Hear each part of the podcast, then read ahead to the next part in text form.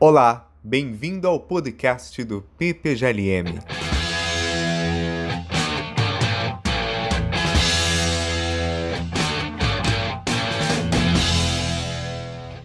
Oi, pessoal! Damos início a mais um episódio do nosso podcast, do programa de pós-graduação Lógica e Metafísica da UFRJ. Hoje nós vamos falar sobre filosofia e inteligência artificial. E para falar sobre esse super instigante e atual tema, a gente vai conversar com Kleber Candioto, ele que é doutor em filosofia pela Universidade Federal de São Carlos e professor da Pontifícia Universidade Católica do Paraná. O Kleber também tem um perfil no Instagram e no YouTube, o Futurosofia, que vale muito a pena conferir. Basta procurar Futurosofia. É um ótimo veículo de divulgação de filosofia e inteligência artificial, que é o tema do nosso episódio.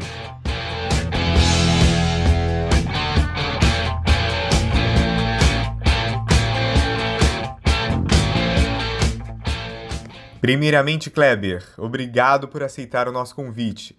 Para começar, gostaria de falar um pouco sobre a relação entre mente e inteligência artificial. Considerando um sistema computacional que se comporta de forma complexa, inteligente e teleológica, nós temos pensado hoje sobre como a inteligência artificial seria capaz de simular fielmente ações humanas. Então, quais os principais argumentos a favor e também objeções que deveríamos considerar quando pensamos a analogia mente-máquina.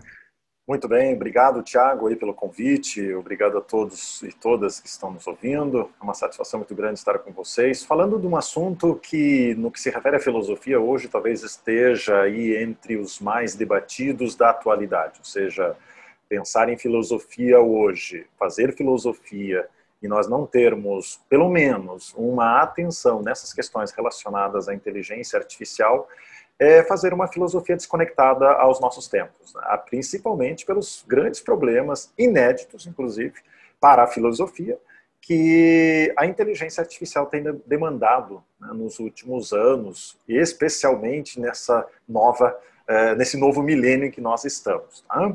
Sua pergunta, Tiago, ela é muito importante. É, aqui nós temos que levar em conta na sua formulação tem uma questão bem clara, bem bacana, né, que quando você fala assim que a inteligência artificial seria capaz de simular as ações humanas.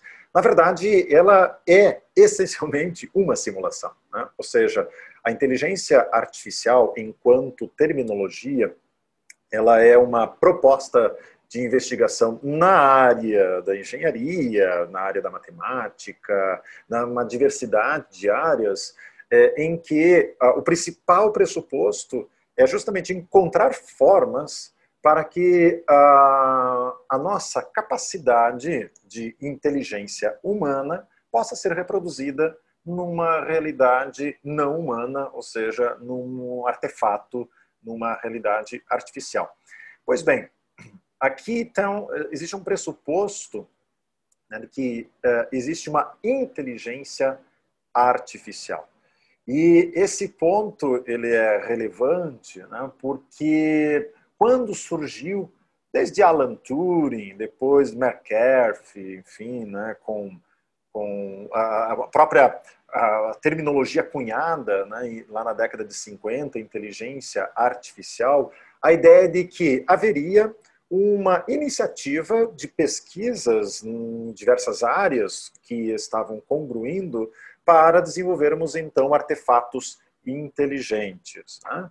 E a proposta era uma espécie de um desafio, um desafio que Turing tinha lançado, né, que quanto mais avançássemos na compreensão de como poderíamos imitar aquilo que nós consideramos inteligente da nossa capacidade humana, é, quanto mais as áreas pudessem se desafiar entre si para grupos de pesquisas poderem uh, oferecer artefatos mais sofisticados para que consigamos fazer devida simulação, nós estaríamos dentro, né, então, de um jogo da imitação. Né? Até faz referência aqui um famoso filme, né? todos vocês sabem, um filme de 2014 que tem esse mesmo nome, que trata ali da história de Alan Turing. Então, A ideia inicial era desenvolver pesquisas para imitar né, a capacidade inteligente humana. Pois bem, isso gerou grande otimismo né, em diversas áreas, uh, surgindo, como eu falei para vocês, né, próprio projeto da inteligência artificial, que é, considera então que haveria um momento em que esta inteligência né, iria se equipar à inteligência humana, ou melhor falando, estas capacidades da máquina, até para evitar a palavra inteligência, tá? essas capacidades da máquina, a máquina seria capaz de realizar determinadas funções que até então nós apenas humanos conseguíamos fazer. Então a máquina passa a trazer com Alan Turing uma capacidade inédita, porque nós sabemos né, que né, desde o surgimento, enfim, da máquina no ambiente é, humano, ela vem substituindo capacidades humanas, né, capacidade física de trabalho, né, é, de, e agora a capacidade cognitiva. Esse é um grande ponto né, que chama a atenção da novidade da máquina do século XX, a máquina computacional. Tá? É, e, claro, né, muito otimismo gerado em torno disso. Nós temos, por exemplo, aqui né, é, Jerry Fodor, é um filósofo muito conhecido, aonde ele, baseado lá em Turing, deste pressuposto de que as máquinas podem pensar, também levando em conta ideias trazidas né, por Noam Chomsky é, a respeito né, da, da, da, das estruturas sintáticas, né, a tese de 57 de Chomsky, é, Fodor elaboraram a ideia, a tese da teoria computacional de mente. Ou seja, a nossa mente opera é, assim como o computador opera. É, esta ideia, talvez agora a gente possa tecer muitas críticas sobre ela, sem dúvida nenhuma, mas quando ela passou a ser constituída na década de 60 e estabelecida né, de uma forma mais precisa por Fodor na década de 70, ela veio contribuir significativamente para a filosofia, é, uma vez que a noção de mente ela é resgatada, mas resgatada sem cair necessariamente na visão tradicional do dualismo cartesiano. Porque com o computacionalismo, criamos a seguinte referência: a mente né, é, né, para o software, o que a máquina é para o cérebro. Tá? O computador físico é para o cérebro. Esta relação ela é uma relação que você não precisa criar uma nova entidade, ou vamos colocar aqui uma nova condição substancial, porque você tem ali a realização do programa, do software, que ele é formal, mas que está amparado numa base material. O que, que conta para dizer o que é a mente? Conta entendermos né, os cálculos necessários para realizar esse procedimento formal e a combinação de símbolos para que possa gerar né, um output. Então, você tendo um input, ou seja, né, você tendo os símbolos alimentados, você gera um output, você gera, portanto, a resolução de um problema. E veja, com essa ideia, ela é genial, né, Tiago? Com essa ideia genial de que você. Eh, ah, então podemos considerar que a mente é, portanto, né, o resultado das regras formais tá, que manipulam símbolos e geram resultados que seriam, então, no caso, na, linguagem computacional, os outputs. E no que se refere ao ser humano, seria, portanto, o quê? o seu pensamento, a sua ação, a sua tomada de decisão. Então, pronto, nós temos aí uma saída bem interessante para o velho problema do dualismo, que ou você caía, né, ou você assumia o dualismo psicofísico, ou você tentava dissolvê-lo, né, como a herança, é, herança wittgensteiniana, especialmente de Gilbert Ryle, né, em 1949, The Concept of Mind, né, onde ele diz o seguinte, olha, mente um erro categorial, enfim, ele cria toda uma linha argumentativa, senão a gente vai delongar muito aqui para retomá-la, mas ou você caía, ou você assumia o dualismo psicofísico, ou você dissolvia a questão, dizendo que não existe uma mente, não existe né, é, é estados mentais propriamente dito. E o computacionalismo veio trazer esta alternativa. Porém, aí que está um ponto importante da sua pergunta, né? começa a criar objeções por conta do quê? Pelo excesso de otimismo. Né? Por conta de considerar, então, que a mente é exatamente um computador. E aí que está o ponto de uma série de objeções que muitos filósofos fizeram. Né? Enfim, John Searle, Thomas Nagel, né? Joseph Levine, enfim, uma série de autores que mostram, mostraram o seguinte, galera, calma aí, né? baixa a bola um pouco. Né? É, ok, computacionalismo traz uma referência formal da mente, mas a mente se reduz a isso apenas. A mente é explicada apenas a partir de regras formais que manipulam símbolo e geram resultados né, que podem ser calculados. A nossa mente ela opera desta forma. Se for assim, então quer dizer que basta você identificar essas regras formais, da forma como nós pensamos, os símbolos que alimentam né, a nossa experiência de vida, e com isso nós podemos fazer uma. E essas loucuras que nós temos até, até hoje, né? Coloco loucuras aqui porque eu considero um certo excesso, né, Tiago? É, podemos fazer um upload na mente. Né? Então, nós podemos né, retirar o meu eu. Né? O, o Tiago, que é o Tiago, não precisa do corpo do Tiago. Tá? É, basta você colocar, instanciar numa outra base material, independentemente se, se ela seja biológica ou não, mas se você tendo as regras, tendo os símbolos, portanto, fazendo esse upload, você conseguiria né, transportar esta mente.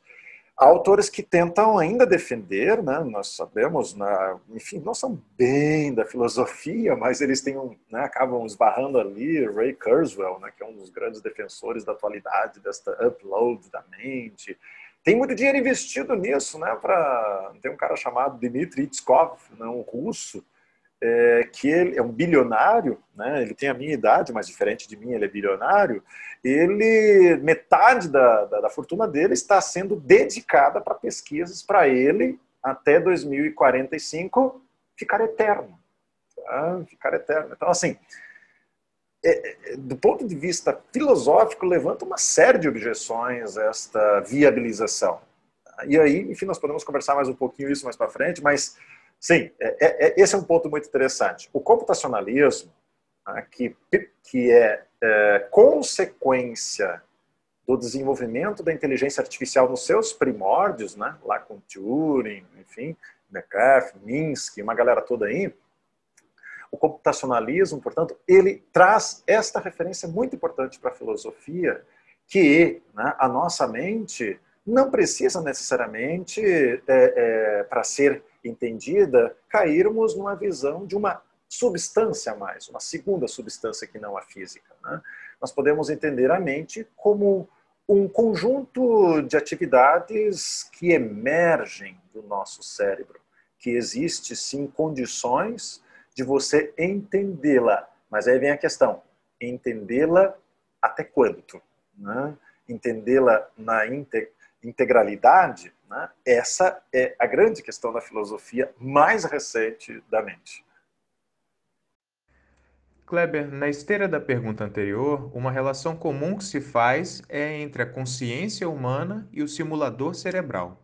Essa analogia ela foi bastante criticada por filósofos como John Searle, tomando como exemplo o célebre argumento do quarto chinês.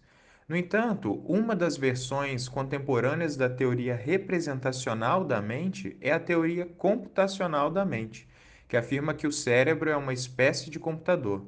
Você poderia comentar um pouco sobre a concepção de estados cognitivos e de subjetividade enquanto relações computacionais com representações mentais? Ótimo, Yuri.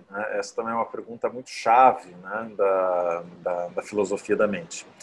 Esse é um clássico é, argumento apresentado por John, John Searle em 1980, A Mente, Cérebros e Máquinas, é, aonde ele quer mostrar que existe né, uma, uma confusão. Ou seja, existe um exagero por parte daqueles que consideram que a inteligência artificial é igual à inteligência humana aquilo que ele denominou por inteligência artificial forte. Né? Ele cunha essa expressão. Né? O que é inteligência artificial forte? É assumir que a inteligência artificial ela é igual à inteligência humana, apenas realizada né, é, numa base física diferente, que não biológica, como a nossa, mas ela é a mesma, a mesma atividade humana. Não há distinção. Esta é uma visão rechaçada por John Searle. John Searle quer mostrar o seguinte: existe uma questão né, é, que está sendo é, ultrapassada, ou seja, é, está sendo vai para além dos limites quando se fala sobre inteligência artificial. O que, seria essa questão, vai dizendo John Searle? Então esse argumento, assim, só para lembrar, a galera, né, de repente não vi, mas argumento do quarto chinês, o que, que significa isso? É, muito simples, né? O argumento é muito simples.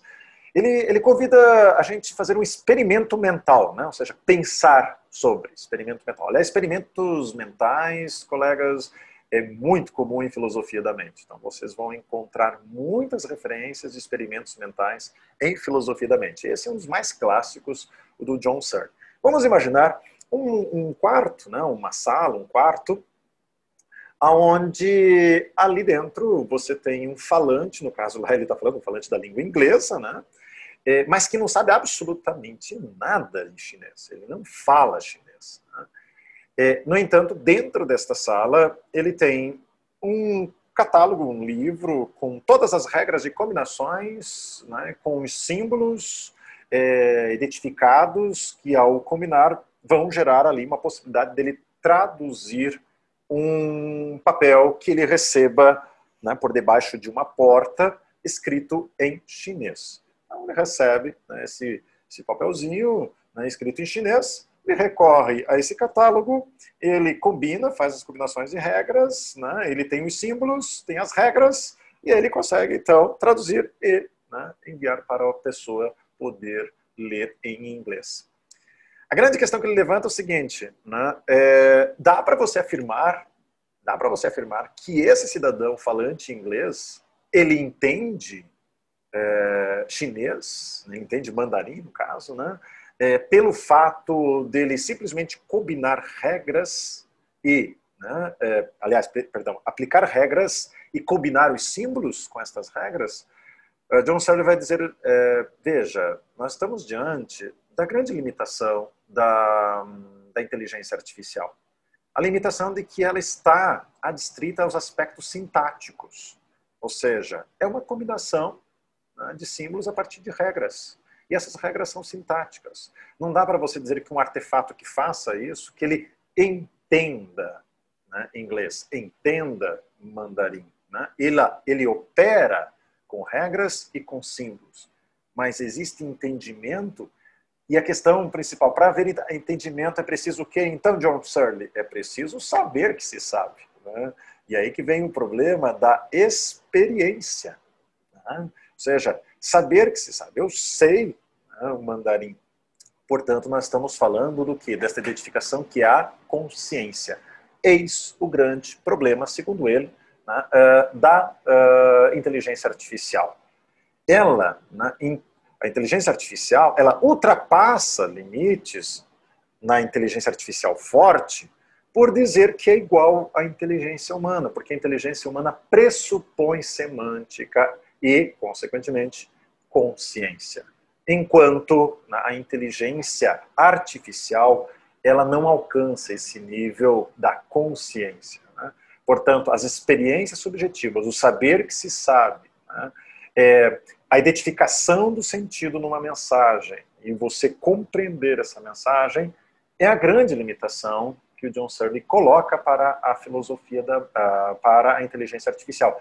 E esta é a filosofia né, que John Searle procura sustentar. Né? Fazer filosofia é mostrar os limites, mostrar né, as possibilidades também, mas dizer que existem limites. Então, né, ele ficou muito conhecido como um crítico à inteligência artificial. Na, base, assim, só para resumir, né, na base da sua argumentação está assim: né, programas são, são totalmente sintáticos. Programas, né, ou seja, o computador ele opera a partir do procedimento sintático. Programas são sintáticos. Mentes são semânticas. Né? A mente humana é semântica, ela capta sentido. Sintaxe não é a mesma coisa que semântica, nem é por isso suficiente para garantir tá, é, a semântica. Logo, tá, Logo, qual é a conclusão dele? Programas não podem ser mentes. Um computador, né, quando tem um software, o software não é a mente, é como se. É como se fosse. Né? Então, estamos ainda é, limitados né, a imitação. A, e conectando com a primeira pergunta ali do Tiago, né, Yuri? Né, quando ele fala sobre é, a capacidade de imitação. Estamos nessa capacidade, avançando muito. Aliás, e inclusive algumas, algumas atividades cognitivas humanas específicas, obviamente, a inteligência artificial já supera e supera em larga escala. Né? Capacidade de memória, de processamento, uma série de identificação, enfim. Mas existem questões né, intransponíveis. John Searle fala que o aspecto semântico, outros autores acabam mencionando aspectos ligados à experiência subjetiva. Mas é interessante, John Searle, viu? John Searle é o camarada que ele faz o chamada redescoberta da mente. Aliás, ele tem um livro com esse título. Ele procura definir melhor o que é a mente a partir né, da sua crítica à inteligência artificial.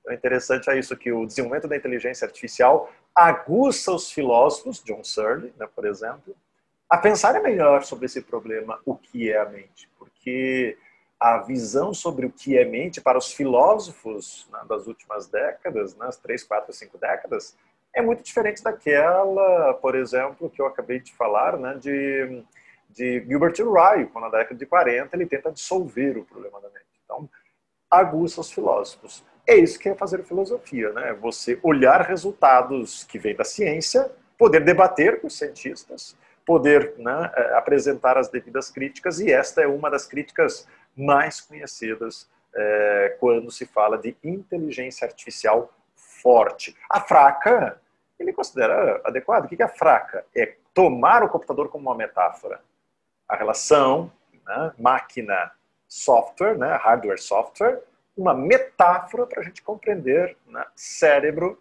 e mente. O que, é a mente? A mente né, é o resultado de um processo biológico, que é do cérebro. Né? Como o software é o resultado de um processo formal, sintático, limitado ao sintático, do que é do hardware. Perfeito, Kleber. Olha, é notável a sofisticação de algoritmos no processamento de linguagem natural. Big Data e Deep Learning, que têm possibilitado um grande avanço de tecnologias capazes de interagir cognitivamente com humanos.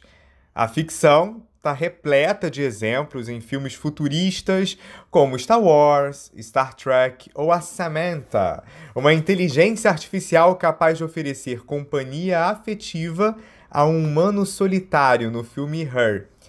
David Chalmers, a gente sabe, é um dos autores que tem iluminado a discussão acerca da chamada consciência artificial e como sistemas computacionais poderiam sentir-se como inteligentes, propriamente a experiência de sentir algo. Kleber, é, quais destacaria hoje serem os grandes desafios de problemas da consciência e da autonomia quando falamos de inteligência artificial?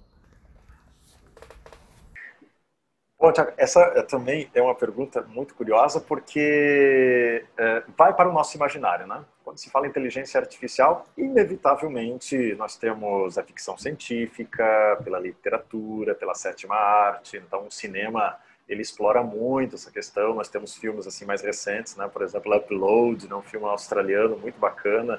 É, Upgrade, perdão, Upgrade. Upload é um seriado, né?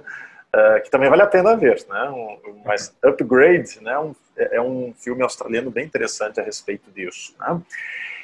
Mas, mas né, tem uma questão muito, muito própria para a gente debater em filosofia quando a gente traz a inteligência artificial a partir da arte, né, a partir uh, uh, da literatura e especialmente do cinema. É que acabamos nos concentrando a nossa, uh, concentrando a nossa atenção, eh, olhando demasiadamente aspectos muito longínquos, se não até mesmo intransponíveis da inteligência artificial, né? como, por exemplo, ficando nessa imaginação de uma revolução das máquinas, uma Skynet, né, que consegue ver que o homem é um risco para ela. Então, aí vem a questão, tem a consciência de que ela precisa fazer alguma coisa para sobreviver, porque os humanos poderiam ser um risco para ela, então ela vê os humanos como um, uma ameaça né, e, consequentemente, toma uma decisão, age conscientemente. Né? É, é, é essa, é, essa imaginação que é aguçada pela sétima arte, né, pelo cinema em especial, pela literatura como um todo. Pois bem, esse é um ponto importante, né? questão da consciência. David Chalmers fez uma distinção muito importante para nós. Ele diz o seguinte: olha, é, a consciência ela é polissêmica, né? É, o termo consciência pode se referir a muita coisa. No nosso, no nosso é, coloquial, então, mais ainda. Né? Mas mesmo no ambiente científico, e é onde o Chalmers quer tratar, nós podemos ter entendimentos é, variados né, a respeito de consciência. Mas, segundo ele, podemos organizar esses entendimentos em dois aspectos. Tá? A consciência, aquela, a, aquelas explicações que procuram dizer o seguinte: consciência é, é manter-se foco, é saber né, que você tem uma determinada informação, estar de posse de uma informação, estar sob vigília, estar ligado, isso é ser consciente. Né? Ele diz que esta forma de você compreender a consciência é um aspecto da consciência, é a consciência psicológica, como ele fala. E ali é o easy problem, né? ou seja, é, é tranquilo. Né? Que segundo ele, né, ó, poderíamos até né, imaginar e né, a ciência está diante de uma possibilidade plausível de você conseguir uma máquina que alcance esta consciência psicológica, ou seja, reconhecer crenças, identificar que está né, numa determinada condição de realidade onde tem que tomar, enfim, entre aspas, uma decisão. Eu particularmente considero que não é uma decisão, mas enfim. É, ele diz que isso é um problema empírico, que não é descartável a sofisticação da ciência alcançar esse ponto. Porém, né, esse é um aspecto, é um atributo da consciência. Né? O que, né, enfim, como disse, empiricamente não é descartável a sua realização artificial. Agora, o grande problema, e ele não descarta também esta, mas ele diz que esse é o grande problema. Né? É o hard problem que ele fala é a consciência fenomenológica. Tá? É o fato né, de você sentir que tá? Esta experiência fenomenológica né, que muitos autores né, também já vêm trazendo, então não é uma novidade necessariamente de Chalmers, né, mas quando uh, Frank Jackson, né, o seu famoso argumento lá, o que Mary poderia saber, né, é, quando a, a, depois a galera pode buscar um pouquinho esse outro experimento mental também, né, da, da a filosofia da mente, mas é simples, né, é uma neuro, neurocientista, experimento mental, né, é, que sabe tudo a respeito de cores, né? mas ela sabe tudo lendo a respeito de cores e sempre dentro de um único quarto, né? sem nunca sair de lá. E ela tem todo o acesso à informação científica a respeito das cores. Portanto, tudo aquilo que é de uma linguagem fisicalista, ou seja, possível de você descrever, ela teve acesso. Mas, um determinado dia, ela consegue sair né, desta sala e visualizar, por exemplo, um, sei lá, né, um tomate vermelho. Né? E ela, né, é, aí vem a questão, né? ao ver o vermelho, sabendo que é vermelho pelo, pelas todas as descrições que ela teve, sem nunca ter visto nenhuma cor, mas pela mera descrição, a pergunta é, ela não teve um acréscimo de conhecimento com esta experiência de primeira pessoa? Tá? Ou seja, o que é o vermelho para Mary? Né? O que é esta experiência especificamente para Mary? Aquilo que denominas pelos qualia. Tá? Então, ou seja, aquilo que é atributo de primeira pessoa. Por exemplo, né, é, o que você está ouvindo, né, Tiago, a, respeito do que eu estou falando, é, você está tendo uma experiência, uma experiência auditiva nesse momento. E essa experiência auditiva eu posso ter uma ideia sobre o que ela é, mas eu não sei exatamente o que ela é. Né? E aí que vem o problema da consciência fenomenológica na visão de Chalmers, que é onde o esforço filosófico deve se concentrar, porque aqui está o hard problem. Tá? No, nos aspectos de uma máquina que possa reconhecer né, e, e, conseguir identificar né, a partir dos dados internos e realizar uma ação, ou seja, uma, entre aspas, é, razoável autonomia pela sua né, consciência é, psicológica, né, por, por, que não? Agora, o problema se concentra aqui, na, na experiência de primeira pessoa. Podemos dizer que né, uma máquina, ela tem consciência do que ela está fazendo. E aqui vem um ponto importante, aliás, vamos fugir um pouquinho, não fugir não, mas vamos dar um passinho além do David Chalmers e vamos falar um pouquinho aqui né, desse aspecto, que eu acho que ele é o central na questão quando se fala de inteligência artificial, né, Tiago? Né? É, podem as máquinas né, é, é, é, tomarem decisão propriamente dita? Então, aí que está a questão. A sofisticação dos algoritmos nos levam a, uma, a um reconhecimento né, é, de que as máquinas realizam feitos considerando que há uma certa tomada de decisão. Mas nós estamos falando que esta tomada de decisão ela é um procedimento de cálculo, é um algoritmo, está ainda né, é, é, é limitado. Limitado que eu digo limitado aqui, não estou falando impossibilitado, né? limitado que eu digo está baseado em algoritmos. Agora, é aí que vem um ponto importante. E que às vezes acaba sendo uma distração, né? que vai muito para essa. As máquinas podem ser conscientes. Hum, né? é, aí vem o problema da consciência, consciência fenomenológica, uma questão que a filosofia pode e deve muito se debruçar. Tá? Agora, por outro lado, né, podemos ter uma visão, então, otimista né, de que os humanos têm um controle sobre as máquinas, porque o problema é esse. É aí que está o ponto, eu acho que a gente pode avançar um pouquinho aqui. Né? É, ficamos, eu acho que nos, nos, dois extremos, né? E não vamos nesse meio aqui que está o grande problema. Nos distraímos, né? olhando para questões da, da consciência fenomenológica. Será que né, uma máquina pode ter experiência de primeira pessoa? Ok, filosoficamente pode ser relevante, mas será que está aqui o problema hoje para a gente tratar da, da, inteligência artificial? Ao meu ver, não. É, ou por outro lado, não, não é totalmente dependente né, da programação humana e, consequentemente, a máquina está, está né, limitada ao que o humano permite fazer, porque é ele que programa, é ele que né, é, dá todo esse embasamento algoritmo que é, em última instância, um cálculo.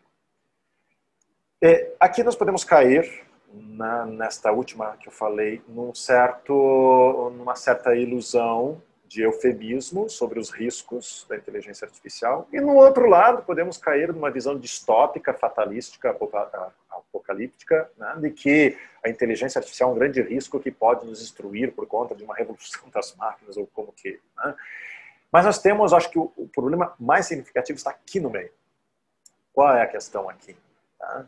Não é necessariamente se as máquinas vão ser conscientes, mas também entendendo que nós humanos já não estamos mais em condições de um controle absoluto sobre o que esse emaranhado algorítmico, tá? a partir, principalmente hoje, com grande quantidade de dados né, que são minerados pelo Big Data, né, ou seja, uma ferramenta de identificação de padrões em grande quantidade de dados, Big Data, né, como alguns falam, usando aqui uma expressão americana, Big Data, né, um, porque não sabemos o quanto que essa sofisticação que a própria máquina né, pode alimentar nos seus algoritmos estão alcançáveis a uma avaliação humana. E não que a máquina irá né, é, errar né, e intencionalmente ou que a máquina irá, enfim, agir contra nós. A máquina vai simplesmente fazer a questão é, sabemos o que ela está fazendo? Né? Esse é um ponto importante, ao meu ver. Né? Conseguimos alcançar né, a, a, a, a, complexidade algorítmica né, das máquinas, né, enfim, da inteligência artificial, para podermos prever o seguinte, olha, se for desta forma, nós podemos chegar num problema X ou problema Y, nós não sabemos os problemas. A prova disso é o mercado financeiro, né? Lá em 2008, a bolha né, uh, imobiliária, ela teve como base uma grande dependência dos algoritmos, que muitos não notaram aonde aquilo iria dar. foi, vocês podem ver lá no filme A Grande Aposta, né, que tem, tem umas sacadas bem interessantes sobre isso. Um cara lá levanta uma hipótese, mas ninguém acreditava nele, pelo estilão dele, aquela coisa toda, né? E, mas ele já tinha chamado a atenção. Opa, né? pode ser que isso culmine em tal, em tal questão. 2008, lembrando, 2008 foi quando popularizou-se o smartphone. Né? 2008 começou a ser comercializado o iPhone no Brasil. Então, só para vocês terem uma ideia. Nós temos 13 anos apenas, né, 2021, 13 anos apenas, Tiago, olha que absurdo, é, em que dados começaram a ser produzidos em larga escala, porque todos nós estamos produzindo a todo momento com os nossos smartphones. Então agora já estamos numa outra realidade, uma grande produção de dados em que é, é, é, é, a máquina, né, que chamamos, né, ela pode desenvolver formas de, entre aspas, aprendizagem, que é o quê? É sofisticar o seu algoritmo a partir de identificação de padrões nesses dados que nós não alcançamos. Tá? Mercado financeiro mercado financeiro. Não tem um humano que consiga acompanhar né, o que ocorre no mercado financeiro. Tamanha dependência em relação à inteligência artificial. Tá? Ah, mas as máquinas podem né, tomar uma decisão. As máquinas vão tomar uma decisão, né? eu me posiciono dessa forma. Mas nós podemos não saber tudo o que ela pode fazer. Naquilo que o Hans Jonas fala da heurística do temor. Né? Nós não temos o controle sobre tudo como lá na, na biotecnologia, né? alterar o gene, ok, mas nós temos o controle do que isso vai implicar no futuro? Nas consequências do que é o ser humano para o futuro.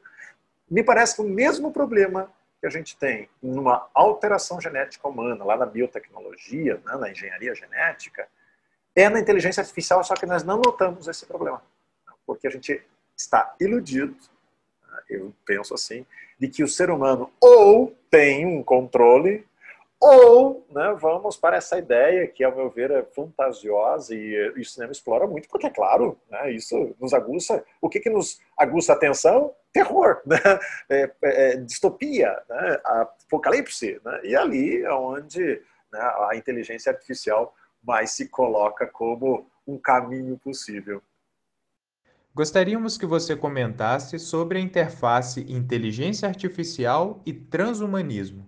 Trata-se notavelmente de um rompimento com a perspectiva antropocêntrica que dominou os interesses filosóficos por muito tempo, por propor que o humano já não é o centro do mundo.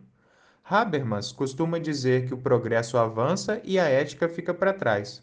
Quando novos problemas surgem pelo progresso, a ética parece que ainda está discutindo questões não resolvidas no passado.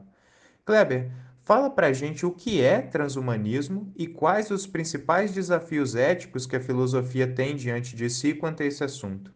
Beleza, Yuri. É, acho que está aqui talvez a, a grande é, mistura dos, dos grandes problemas. Porque aquilo que eu falei agora há pouco da inteligência artificial, né? ela se soma a uma série de outros problemas, enfim, problemas que eu me reporto a, a, aos possíveis uh, mudanças né, que comprometem a própria condição humana, que é que todas essas grandes questões são reunidas né, em torno do tema transhumanismo. Mas é importante a gente entender assim, mas o que é o transhumanismo, né? Temos que partir do pressuposto que o transhumanismo é um movimento cultural, até né, quem cunhou o termo, curiosamente, foi o irmão de Aldous Huxley, né, lá de Admirável Mundo Novo, né, o Julian Huxley, que ele que foi cunhou esse termo transhumanismo, que, aliás, pelo visto, serviu de muita inspiração para o seu irmão né, uh, com esta magnífica obra que é o Admirável Mundo Novo. Né? Uh, mas o transhumanismo, então, como eu falei, é um movimento cultural que busca referências na ciência, a ciência mais de ponta, para sustentar a viabilidade do melhoramento humano. A palavra melhoramento aqui ela merece uma atenção filosófica muito importante, para nós também não cairmos em possíveis confusões. É preciso distinguir tratamento né, e prevenção de melhoramento. Uma coisa é desenvolver a ciência para você tratar uma determinada doença, para você prevenir, né, por exemplo, uma vacina, ele se vale do próprio sistema imunológico né, para que o nosso sistema imunológico crie ele as condições de resistência a um, possível vírus. Então, você tem ali uma ciência que ela modifica no sentido de aproveitar as condições que já são nossas naturais para né, potencializar uma capacidade que também já é nossa. Por exemplo, nosso sistema imunológico está aí para nos, é, enfim, para nos proteger de micro-organismos que possam atingir o nosso corpo. Então, você torna ele mais forte, potencializa o que já está aqui. Diferente é, Yuri, o melhoramento. O melhoramento é você dar condições a mais tá, que inexistiam naturalmente para nós humanos. Como, por exemplo, uh, podermos viver por muito mais tempo do que a nossa condição natural nos permite. E é muito importante aqui é, levarmos em conta o que é melhoramento, o que efetivamente é melhoramento. Né? Norman Daniels é um filósofo bem interessante, né? também da década de 80 e 90, desde a década de 70 também traz reflexões interessantes a respeito desta distinção entre melhoramento e tratamento, e vale a pena a gente estudá-lo, um autor muito pouco estudado, ele busca lá a referência de John Rawls para para inclusive justificar né, o que, que o Estado deveria investir mais em ciência, pensando no aspecto do tratamento, da prevenção, e talvez limitar e ficar com muita atenção naquilo que é o melhoramento. E o melhoramento, nós estamos falando então dessas condições, né, Yuri? De, de você, eh, por exemplo, eh, criar uma condição diferente de visão humana para que nós possamos ver mais do que a nossa condição natural nos permite não estamos falando corrigir a nossa visão, não estamos falando colocar um óculos, né? não estamos falando a luneta. Né? Nós estamos falando de, por exemplo, ter uma capacidade de visão infravermelha, né? nós mesmos. Né? Ou um, uma capacidade né, de resistência física que nem humano consegue ter. Então, Norman Daniels fala sobre né, a condição, eh, enfim, que é uma, que é uma terminologia que ficou muito conhecida, né, que é a condição normal da espécie. Né? Identificar o que é a condição normal da espécie. Né? É, ultrapassamos isso, ultrapassamos essa condição normal, nós estamos falando de melhoramento. E aqui é muito importante a galera ficar atento, uh, atenta aí uma questão que se chama convergência tecnológica. O, um autor muito conhecido, né, é francês chamado Luc Ferry, ele tem uma obra, A Revolução Transhumanista. Eu recomendo muito a leitura para aqueles que estão iniciando aqui os seus estudos sobre transhumanismo e das diversas áreas, não precisa ser necessariamente só da filosofia, mas especialmente da filosofia, é uma ótima referência. Porque ele trata né, da chamada convergência tecnológica NBIC.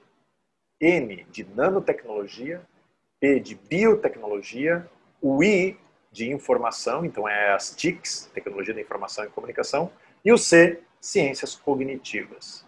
Ele diz que é, são estas grandes áreas que se desenvolvem não isoladamente, mas de maneira convergente, que estão trazendo hoje capacidades tecnológicas de alteração da condição humana, condição biológica humana, que promovam nós humanos né, é, capacidades inexistentes. E aí, por exemplo, a inteligência artificial, que é o nosso tema principal aqui de hoje, entra nessa parada também. Porque quando se cogita a possibilidade de você ter partes do cérebro que possam ser substituídas né, por mecanismos que até então eram só encontrados no, ambiente não biológico, quando você tem esta mistura entre é, o que é, é o que é propriamente humano na sua forma natural com o artificial que é a máquina, esta interface humano-máquina é que está trazendo hoje uma série de questões para nós. Tá? Questões como, por exemplo, olha só, uma questão fundamental. Filosófica, temos uma de base. Podemos falar de um ser humano, propriamente dito, quando nós temos essas alterações? famoso, né? problema lá do, né, do, do, do, paradoxo de Teseu, né, do barco de Teseu. Né? Em que momento podemos dizer que já não é mais aquele barco né, de Teseu? Que momento podemos dizer que já não é mais humano? Qual é o limite desta alteração para nós não termos mais o humano? Então, o transhumanismo ele visa produzir esse outro humano, ou, como é muito conhecido também, o pós-humano. Né? O pós-humano, ou seja, né? não dá para a gente uh, ainda definir o que é. Não sabemos o que ele é, só sabemos que ele não é humano como nós entendemos. Aquilo que Hans Jonas fala, né? aquilo que é legitimamente humano. Isso traz uma série de desafios, como por exemplo, como que fica a questão da equidade numa realidade onde nós podemos ter, entre aspas, super-humanos, né? nas suas capacidades corporais e nas suas capacidades cognitivas. Como que nós podemos falar de humanos que têm uma capacidade cognitiva de memória, de, de fim de raciocínio superior a, a outros humanos que não têm esta alteração? Então isso traz uma série de problemas que são problemas pertinentes para nós hoje, porque muitas dessas alterações já estão em curso.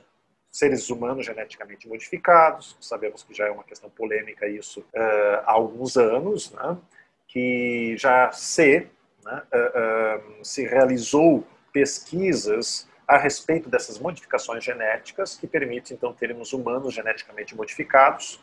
O caso mais emblemático é de alguns anos atrás, três ou quatro anos atrás, né, na China, enfim, duas gêmeas que foram enfim, resultado de uma, de uma engenharia genética que possibilitou que elas fossem imunes ao HIV.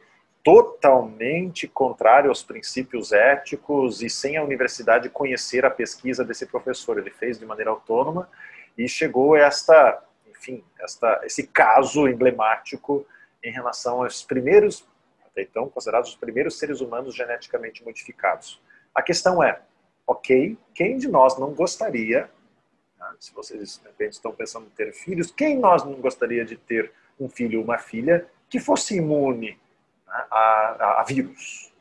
Imagine vocês, né, uma, uma alteração genética que trouxesse isso. Quem de nós vai ser contrário a um resultado científico como esse? Mas, assim como eu falei agora há pouco a respeito da inteligência artificial, nós temos que levar em conta o quanto nós desconhecemos dos efeitos futuros. O que isso pode trazer de efeitos futuros a esses né, novos, entre aspas, humanos? Eu digo entre aspas porque se já são geneticamente modificados, né, podemos questionar se estamos falando do ser humano na sua legítima forma. E aí a pergunta que fica né, é: estamos falando de melhoramento de fato ou estamos com uma ilusão de, uma, de um melhor? Né? Talvez você traz uma certa vantagem no aspecto mas não estaríamos arriscando grandes desvantagens em outras, nós temos muito né, de desconhecido a respeito dessas consequências no futuro breve. Então, são grandes desafios, Yuri, né, que o transhumanismo traz para a filosofia. É, aliás, muitos filósofos eles ou né, defendem fortemente um transhumanismo ou atacam fortemente um transhumanismo. Então nós temos ali na, na linha de defesa Hans Moravec, Ray Kurzweil, Nick Bostrom, né, são filósofos que, que reforçam, embora Kurzweil não é necessariamente filósofo, mas eles reforçam né, fortemente o transhumanismo. Mas nós temos no outro lado, você citou aqui Habermas, é um ferrenho crítico né, ao transhumanismo, Uh, citei também Hans Jonas, um ferrenho crítico ao transhumanismo. Nós temos o Michael Sandel, que é talvez um dos filósofos mais badalados né, da atualidade, que também se apresenta como um grande crítico uh, ao transhumanismo. Crítico não quer dizer né, que seja veementemente contrário, mas é no sentido de que precisamos pensar muito a respeito se devemos ou não avançar certas né, alterações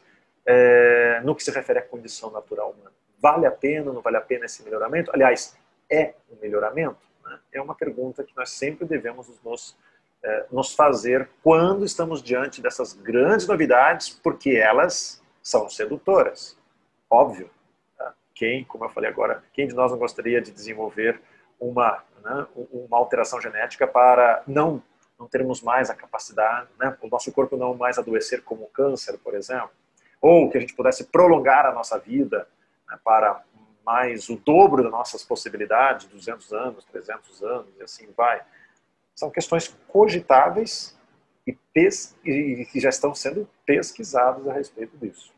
Aqui o céu é o limite, então são tantos temas que a gente pode levantar daqui, mas o transhumanismo, então assim, só para sintetizar, é isso. Né? É a, a busca de fundamentos da própria ciência para sustentar a viabilidade de melhoramento humano. Melhoramento aqui é aquilo que é alterável da condição natural humana. Muito bom. Nós sabemos que os avanços de tecnologias de inteligência artificial não são sentidos de imediato ali, na base da sociedade, mas já são absolutamente desenvolvidas e promissoras. Pensando agora no uso de tecnologias de inteligência artificial em atividades consideradas genuinamente humanas, como, por exemplo, a literatura e a atividade jurídica. Hoje temos algoritmos e códigos que facilitam o acompanhamento de processos e até mesmo sentenças. Alguns pesquisadores têm investigado se existe um código para o best-seller as editoras receberiam os originais, submetendo-os a uma análise computacional e distinguiriam quais os trabalhos que têm ou não potencial. Sem falar do uso de inteligências artificiais que escrevem textos jornalísticos ou artigos acadêmicos. Nesse sentido, como que a gente pode vislumbrar o futuro do trabalho humano diante do avanço dessas tecnologias? Muito bem, Tiago. Essa é a pergunta de um milhão de dólares, né? Ou seja, essa é a grande pergunta quando se fala inteligência artificial em qualquer lugar onde eu vou tratar do assunto que não é da. Porque quando é na área da filosofia, normalmente a gente tem perguntas assim mais de caráter conceitual, né? Mas quando vou em outras áreas, quando leciono nas pós-graduações, né, de diversas áreas, aqui na PUC, fora da PUC, a pergunta que se faz é esse, né? É a questão do trabalho. Por quê? Porque desde a origem né, da indústria, ou seja, da forma de trabalho organizado e, e com, com, a aplicação de tecnologia e com a máquina, propriamente dito, o surgimento da primeira processo de industrialização, a máquina faz parte de todo esse processo. Mas uma máquina que então era mecânica, né, movida a energia mecânica, que depois foi, foi uma máquina elétrica, depois virou uma máquina computacional, porém hoje é uma máquina que aprende, né? falamos de machine learning, né? Então, já estamos agora falando de uma máquina, de uma máquina que né, substitui atividades cognitivas. Lá um movimento chamado né, é, ludismo, né, movido lá por Ned Lud, lá no século XVIII, né, que queriam quebrar as máquinas dentro das indústrias, porque queriam substituir o trabalho humano. O trabalho era físico. Né, e muitos argumentavam, não, mas vamos ter uma diversidade de trabalhos que são de cunho intelectual. E veja o que é o século XX de aumento, e século XXI, né? aumento de possibilidades de trabalho de cunho intelectual nós temos, ou seja, que, se, que, que de, demanda né? é, muito esforço cognitivo. Né? A questão é que agora nós estamos no limite, porque agora a máquina também faz isso. Né? E aí o que, que sobra de trabalho humano? Essa é a grande questão. Né? O que sobra para trabalho humano? Nós estamos falando aqui, né?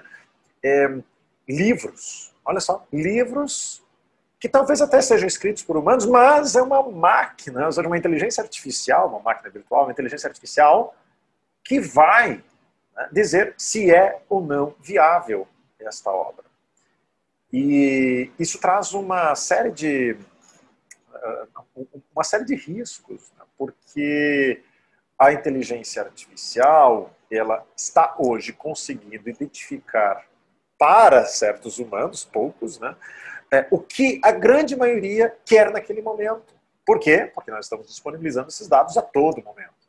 Eu falei para vocês agora há pouco, né, de 13 anos para cá que nós temos os smartphones, ou seja, 13 anos para cá, para usar uma expressão de, de Luciano Floridi, que é um filósofo italiano, professor da Universidade de Oxford, é que nós vivemos chamado on life, né? on life, ou seja, nós vivemos uma vida on, não vivemos uma vida off nós não estamos off. Tem até uma terminologia é, na área da psicologia considerada uma doença, uma psicopatologia, portanto, né, que se chama nomofobia, que é medo de ficar sem tecnologia. É, não é medo, é pânico de ficar, é fobia de ficar sem tecnologia. Por conta do quê? Por conta do excessivo hábito que nós temos né, de termos a tecnologia próxima de nós. É, e isso nos traz, né, claro, muitas potencialidades, mas nos traz grandes riscos, porque nós estamos fornecendo dados a todo momento. A partir do que nós estamos com o celular na mão, já estamos fornecendo dados. E esses dados estão sendo, obviamente, é, captados, tratados e, a partir deles, identificados padrões para dirigir certas decisões. Como, por exemplo, essa. Você falou, quando você tem já né, uma inteligência artificial que estipula o que deve ou não ser publicado, porque o que pode chamar mais atenção, a pergunta é, né, é o que está chamando a atenção ou o que já foi chamado a atenção? O que já foi dirigida a atenção? O que já foi pré-definida como atenção? Né? E com isso nós temos uma significativa tendência de diminuição da valorização da criatividade? Do diverso, do diferente, né? e chegando né, nessas grandes dificuldades que nós temos hoje, até mesmo do diálogo, do pensar diferente, por conta das bolhas, né, é, filtro de bolhas, para usar uma expressão de Ellie Pariser, né, tem um livro bem interessante dele que se chama O Filtro Invisível, um livro extremamente recomendado. É, um outro que eu também recomendo muito para a gente é, é, é, pensar muito sobre essa, essa problemática que você fez referência agora, Tiago, né, sobre essa questão do como é que fica o nosso futuro em relação a isso. Temos que olhar para o presente. Nós não sabemos como é que está o presente. Como é que nós queremos imaginar alguma coisa sobre o futuro? Desconhecemos demais o que está acontecendo. Uma obra do, do filósofo sul-coreano chamado Byung Chul Han, né, que tem sido muito badalado nos últimos tempos, né? É, embora seja sul-coreano, mas ele é professor da Universidade de Berlim. Tem uma obra de Bill Chun Han que se chama No Enxame, 2018, essa obra. Ela, ela deve ser lida né, por todos, todos vocês que estão nos ouvindo aqui, porque ela levanta uma série de problemáticas a respeito desta dificuldade de pensar o diverso. Por quê? Porque nós não temos mais um planejamento de futuro, não, nós não temos mais um, por exemplo, políticas educacionais, políticas públicas em geral e educacionais em especial, que visam pensar né, uma educação visando a diversidade né, de pensamento, criatividade e tudo mais. E por quê? Porque nós estamos tomando decisão com base apenas no presente, no imediatismo. Né? Se não for agradável para né, todo mundo, eu não posto. Né? Então eu fico só vendo o que a maioria quer. E fico né, também com esse temor de ser cancelado, a cultura do cancelamento e tudo mais. Todos esses problemas que estamos falando são os problemas sociais. A raiz está onde? Na inteligência artificial, na forma como ela está na nossa vida. Não é a inteligência artificial o problema, é a forma como ela está na nossa vida. E aí que vem a grande questão. Eu não tenho muito medo da inteligência artificial, viu, Tiago? Eu tenho medo da inteligência emocional nossa por não sabermos lidar com a inteligência artificial. A inteligência artificial não é o problema. O problema é a nossa inteligência emocional diante disso. Né?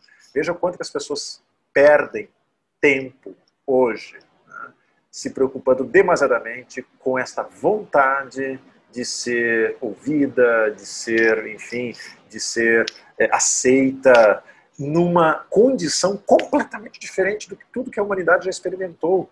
Nós não tínhamos mil, dois mil, cinco mil amigos lá, enfim, cem anos atrás. Alguns ali, e a gente já ficava meio chateado com as fofocas que rolavam. Né? Agora imagine num contexto onde você posta alguma coisa e tem mil, dois mil vendo. Vai ter um like que vai falar uma bobagem. Olha que porcaria que você falou aqui, olha que não sei o quê. E aí começa a coisa a crescer e você perde o controle. Nós nunca experimentamos isso na, na nossa, uh, enfim, na nossa experiência humana. Isso nunca foi experimentado. Nós estamos diante disso agora, só que nós estamos sabendo lidar com isso. Então, o futuro né, do trabalho, o futuro das relações humanas dependem fortemente da nossa compreensão do presente da inteligência artificial. E por isso que eu convido a todos vocês né, a buscarmos mais compreensão sobre isso, debater mais sobre isso, interagirmos mais sobre isso. Você citou, né, Tiago, no início da nossa conversa, um canal que eu e meu colega Murilo temos né, no YouTube no, e, no, e no Instagram, mas especialmente no Instagram, onde a gente faz divulgações quase que diárias né, sobre o que a gente anda lendo a respeito de inteligência artificial, mais focadas nas notícias, até por uma obrigação nossa de estarmos mais atualizados no que, no que acontece no momento a respeito de inteligência artificial. Então, quem quiser nos acompanhar, né, deixo lá então um convite, Futurosofia, porque a gente pode se valer destes mecanismos né, das redes sociais, né, da, da, enfim,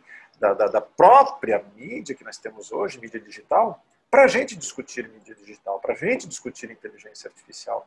E a gente, é, aí que está um ponto importante, né? Uh, não estamos concentrando a nossa atenção no problema real. Ficamos num abstrato apocalíptico ou no abstrato né, é, é, otimista, excessivo, beirando ingênuo, que nós temos o controle sobre tudo. Nós não temos. Você não tem controle sobre o seu celular.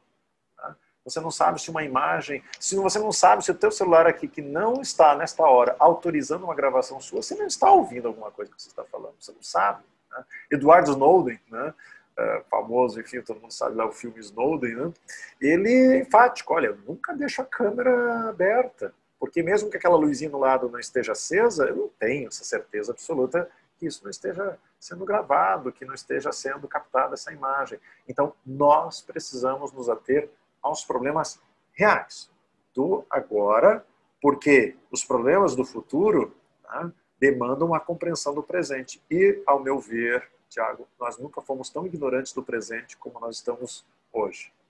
Por conta do quê? Por conta dessa enorme complexidade da interferência, né, da, da, da, da forma como a inteligência artificial está entre nós e nós não aprofundamos esse debate, não percebemos o quanto que isso traz enormes dificuldades, não percebemos que é, eu tenho meu viés da confirmação fortificado porque eu uso uma rede social onde só passa para mim feedback positivo e não negativo, ou seja, só passa para mim confirmação do que eu creio, do que eu penso, do que eu desejo, mas não promove para mim o pensamento diverso e é assim é os chamados problemas das bolhas. Isso está trazendo um enorme problema, como por exemplo, a, a, arruinando democracias. Né? Está trazendo enormes dificuldades para a gente ter debates políticos. E nossa realidade brasileira, a gente não consegue sentar e ter um debate né, é consistente com pensamentos diversos, porque os pensamentos se polarizam, principalmente pela via do quê?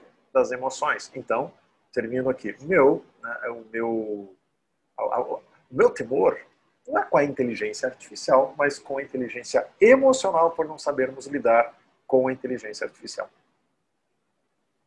Kleber, nós gostaríamos de deixar esse espaço aberto para que você fizesse as suas considerações finais sobre filosofia e inteligência artificial e também para que você pudesse falar um pouco sobre como estão as pesquisas no Brasil sobre esse tema. Muito bem, Yuri. É, no Brasil, sim, nós já temos uh, muitas pesquisas sobre inteligência artificial, sem dúvida, né? mas em termos de produção da inteligência artificial no Brasil, nós estamos muito distantes de outros tantos países. Claro, e aqui nós estamos falando né, principalmente desta briga, essa guerra tecnológica que é Estados Unidos-China. Né? Então, a China tem aquele famoso documentário Netflix, né, que é Dilema das Redes, que fala que a China né, é, está né, para é, o, os dados o que né, a Arábia Saudita estava para o petróleo no século XX. Então, a grande commodity hoje né, são os dados. Né, e a China é uma das maiores produtoras, já, já ultrapassou em termos de produção de dados né, a própria, os próprios, próprios Estados Unidos. É, enfim. Agora, sobre filosofia e inteligência artificial, nós temos já uh, referências de uma longa data aqui no Brasil. Eu quero fazer menção aqui a um grande amigo meu e pioneiro de, da, dos estudos de filosofia da mente e de inteligência artificial no Brasil, né, que foi meu orientador de doutorado, que é o João de Fernandes Teixeira. Né? João de Fernandes Teixeira é a grande referência para quem quer adentrar nessas questões filosóficas da filosofia da mente, inteligência artificial, desde o caráter introdutório até um caráter mais mais denso em filosofia, né? o professor João eu, eu, eu recomendo fortemente. É além de uma pessoa magnífica, enfim, sou suspeito de dizer, porque eu, eu tenho uma enorme amizade com ele, tá? ele tem uma escrita que facilita o leitor. Que Ortega y Gasset diz que né, às vezes né, os escritores não são gentis né, com seus leitores, e, pois o professor João Fernandes Teixeira é um gentil escritor para os seus leitores. Então, deixo aí uma dica para vocês. E finalizo assim agradecendo muito, viu, Yuri, Tiago, por esta oportunidade, para a gente aumentar o nosso debate. Dessa nossa conversa hoje de tivemos aqui, podemos extrair muitas questões para uh, nos aprofundarmos né, na filosofia. Mas nós precisamos trazer mais o tema da inteligência artificial, transhumanismo para a filosofia, sem esquecer os demais outros temas, mas porque os demais outros temas da filosofia estão sendo influenciados de uma certa forma a partir desse. Você quer falar de política, você quer falar de ontologia, de epistemologia, tem um autor chamado Chris Anderson que ele diz que é, vai, vai, vai ocorrer logo, logo o fim da pesquisa científica com os métodos tradicionais, porque hoje, com aprendizado da máquina e grande quantidade de dados identificando padrões, nós temos né, desaparecimento das pesquisas tradicionais, porque o computador já vai identificar as, as referências, o computador, no caso da inteligência artificial, né, antes da nossa capacidade de elaborar hipóteses. Então, nossa capacidade de elaborar hipóteses já ficou ultrapassada. Eu né, penso que é um certo exagero, mas é um argumento interessante trazido por Chris Anderson. Né? Vale a pena vocês lerem a respeito também. Qualquer área que você fala de filosofia hoje, uma é, alguma questão vai ser tangenciada direta ou indiretamente com inteligência artificial e sobre a questão do transhumanismo. Então agradeço muito a oportunidade, né, poder aqui modestamente trazer algumas questões para vocês e se eu fiz pensar uma série de problemas para vocês buscarem referências, se aprofundarem, eu acredito que cumpri aí a, a minha missão na nossa conversa aqui de hoje, que foi muito bacana, né, e espero encontrá-los, viu, Yuri Thiago, em outras oportunidades aí, ou, é claro, nas nossas redes sociais, porque podemos também fazer bom uso delas. A questão é saber fazer bom uso, né? E saber que existe inteligência artificial ali operando. Então você tem que também ter compreensão de como que ela está operando.